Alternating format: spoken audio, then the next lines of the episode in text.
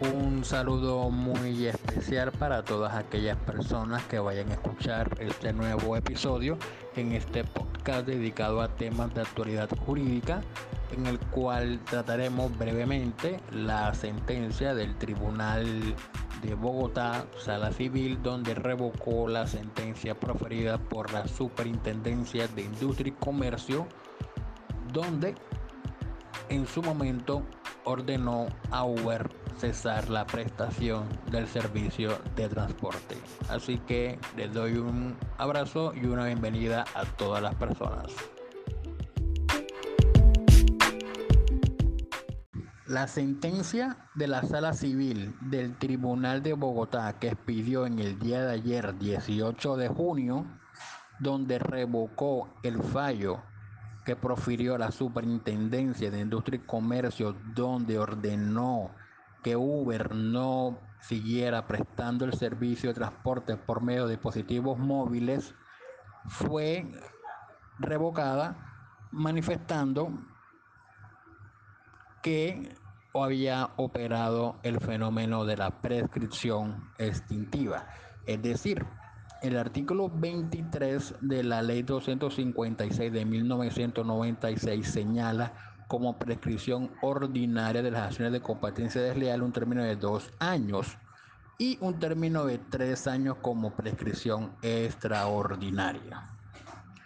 En la demanda, la empresa demandante, que se llama Taxi Libres,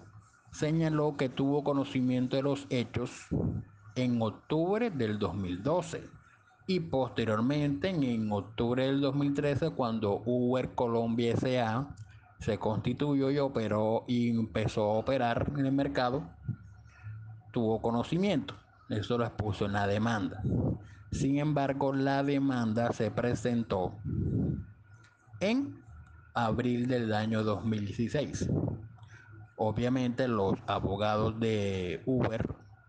propusieron la sesión de prescripción, habida cuenta que ya habían pasado el término de dos años que señala el artículo 23 de la ley 256 de 1996.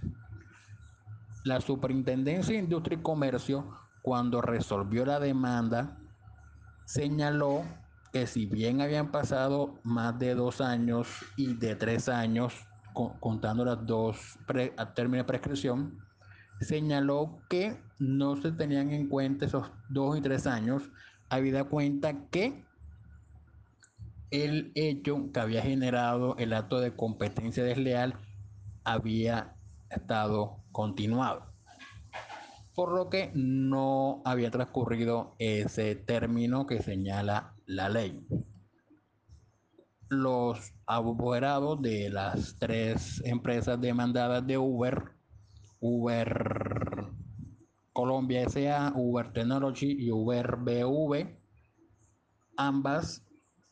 expusieron en, en, el recurso de apelación algo relacionado con el tema del recurso de apelación, con el, perdón, con el término de prescripción, diciendo que había, había habido una, una indebida interpretación del mencionado artículo 23 y el Tribunal de Bogotá haciendo uso de la sentencia anticipada, señaló que efectivamente había ocurrido el término de prescripción de los dos años, teniendo en cuenta que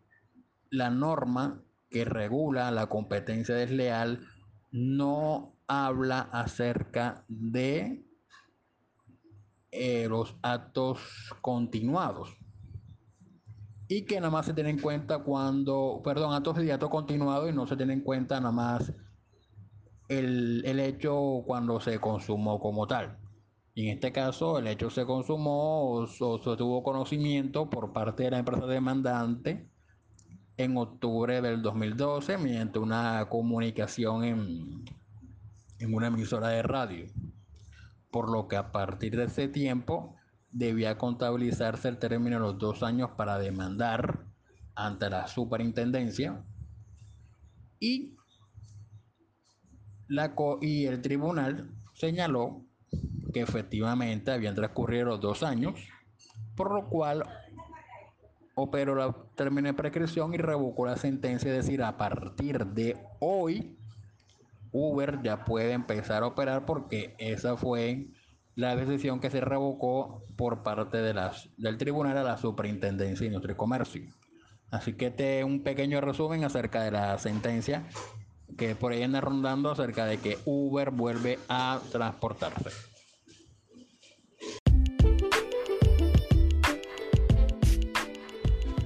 Y para terminar este nuevo episodio, dos recomendaciones. La primera es que ingresen a la página web osadiajurídica.com, que es una revista digital que está empezando, donde hay buenos profesionales del derecho tratando temas de actualidad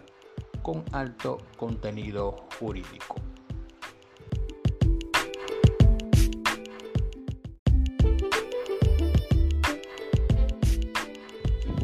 Y la segunda recomendación es que si tienes algún problema de carácter laboral,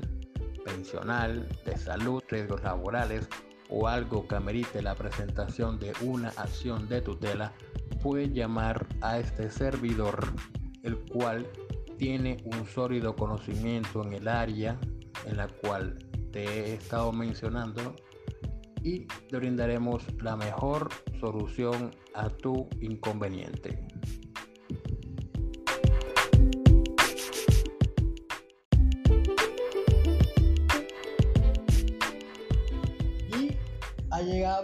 El final de este nuevo episodio, agradeciendo encarecidamente a toda la audiencia que lo vaya a escuchar, así como se les pide amablemente que se suscriban al canal y que compartan el contenido. Y si alguno de la audiencia no comparte lo que este servidor ha expuesto, bien pueden enviarme una réplica, un audio a mis redes sociales, a mi WhatsApp, diciéndome por qué razón no están de acuerdo con lo que expuse en este nuevo episodio